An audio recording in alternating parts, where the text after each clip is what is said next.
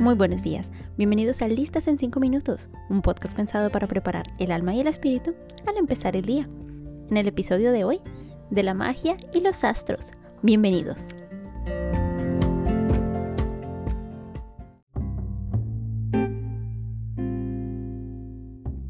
Cada vez con más frecuencia veo a las personas familiarizadas con prácticas que antes parecían impensables. Muchas de ellas. Sin embargo, en este caso voy a referirme puntualmente a aquellas prácticas de cualquier forma de magia que cada vez se van normalizando con total sutileza. Ir al psíquico se ve como forma de intentar conocer el pasado, presente o futuro.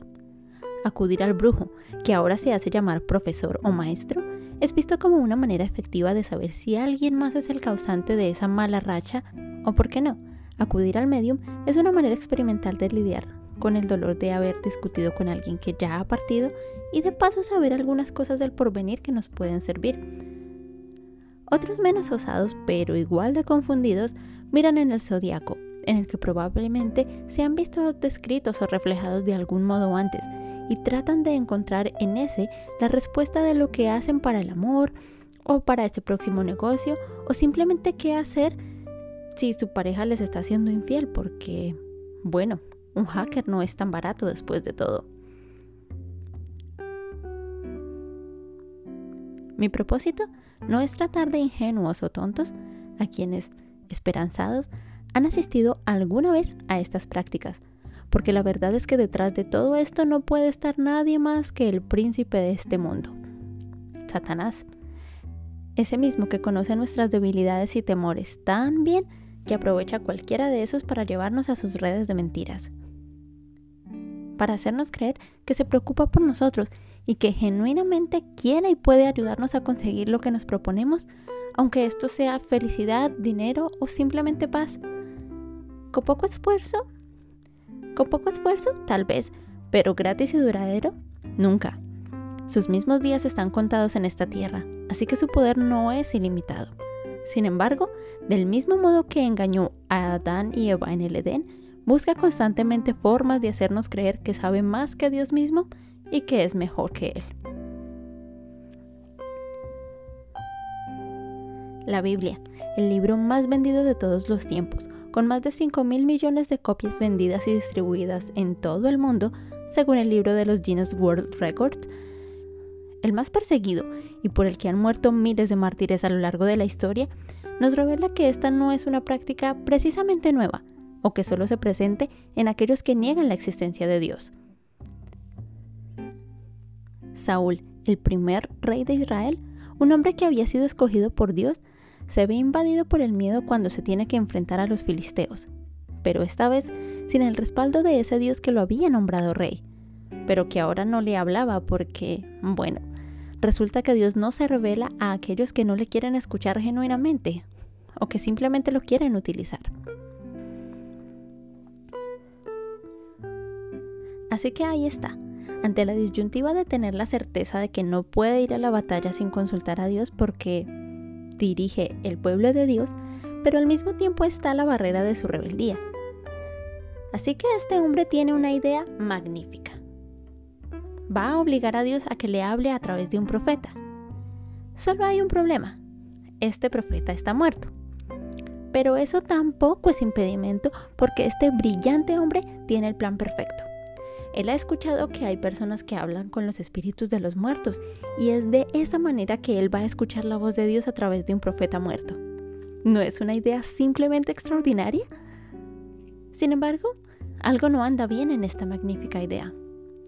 Resulta que él no se puede presentar como rey porque, bueno, él mismo en sus mejores días ha enviado a exterminar a todos los hechiceros del reino por mandato de Dios entiende que lo que está haciendo es algo así como aliarse con los enemigos del Todopoderoso, Omnisciente y Omnipresente Dios para obligarlo a hablarle. Esta idea, por descabellada que parezca, aún tiene algo de coherencia en la cabeza de Saúl, que sigue con el plan y procede a disfrazarse para no ser descubierto. Por fin llega, por recomendación de alguien, a las afueras de la ciudad, donde una mujer que lee la fortuna y esas cosas se esconde de ese mismo rey que está por golpear a su puerta, esta vez para pedirle ayuda. Luego de un cruce de palabras, algo sucede. Por revelación de alguna entidad sobrenatural, por la naturaleza de la petición que el hombre le acaba de hacer, o porque Saúl tenía los dotes actorales de una piedra, la mujer se da cuenta que este hombre disfrazado no es nadie más, ni nadie menos que aquel que amenazó su vida hace algunos meses atrás. Sin embargo, accede a hacerle aparecer el profeta de Dios, aunque ni ella misma sepa cómo. Total, no tiene nada para perder con intentarlo.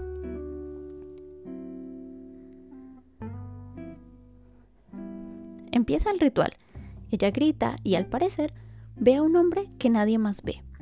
Un hombre anciano que viste exactamente como Samuel y sabe lo que Samuel sabe, así que aparentemente no cabe duda que es él. Procede entonces a hacerle la pregunta de qué sucederá en esa guerra que ha emprendido el pueblo. Y por supuesto, las noticias no son alentadoras. Se le reitera a Saúl que Dios se ha apartado de él y perderá la batalla. Pero además se le asegura algo adicional, que morirá al día siguiente. Si lo examinamos con detenimiento, la primera información que Saúl recibe es algo que él mismo ya sabía que es de conocimiento público porque el profeta Samuel lo había dicho abiertamente antes de morir. La segunda parte es una predicción que Saúl no tiene manera de comprobar, al menos no mientras viva. Al menos no mientras viva. Saúl cae desmayado en ese momento y luego muere, pero no al siguiente día y ni siquiera en batalla, sino que decide quitarse la vida antes de ver la inminente derrota de su pueblo y de su reino.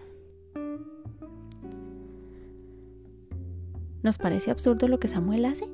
Totalmente. Pero la verdad es que así de absurdas son las ideas de querer buscar el sentido y la dirección de nuestra vida alejados de Dios, nuestro Creador.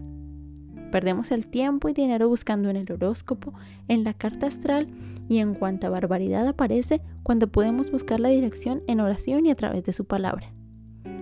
Ocupamos el tiempo en los juegos de Facebook de qué me traerá el 2021, en lugar de arrepentirnos de nuestra rebeldía. En el mejor de los casos, somos víctimas de un estafador y en el peor, de un maestro de artes oscuras que se encargará de hacernos esclavos de sus artilugios. En ambos casos, el fin es inevitable, la muerte espiritual. Jesús mismo, si lo quieres ver de esa manera, fue muy polarizante. Si ustedes no están de acuerdo con lo que hago, entonces están en contra mía. Si no me ayudan a traer a otros para que me sigan, es como si los estuvieran ahuyentando. Sin embargo, genuinamente creemos que existen prácticas que no ofenden a Dios aunque hagan su trabajo. Creemos que si hacemos algo malo a Dios no le importará mucho, pero la verdad es que esto no es cierto. Así que ahora mismo, cuando la preocupación y la ansiedad por el 2021 puede empezar a rondar por nuestras cabezas, decidamos cortar definitivamente con todo aquello que le quita el lugar a Dios examinemos bien dónde está nuestra confianza, pues sin duda no hay un camino mejor que decidir genuinamente regresar a Dios.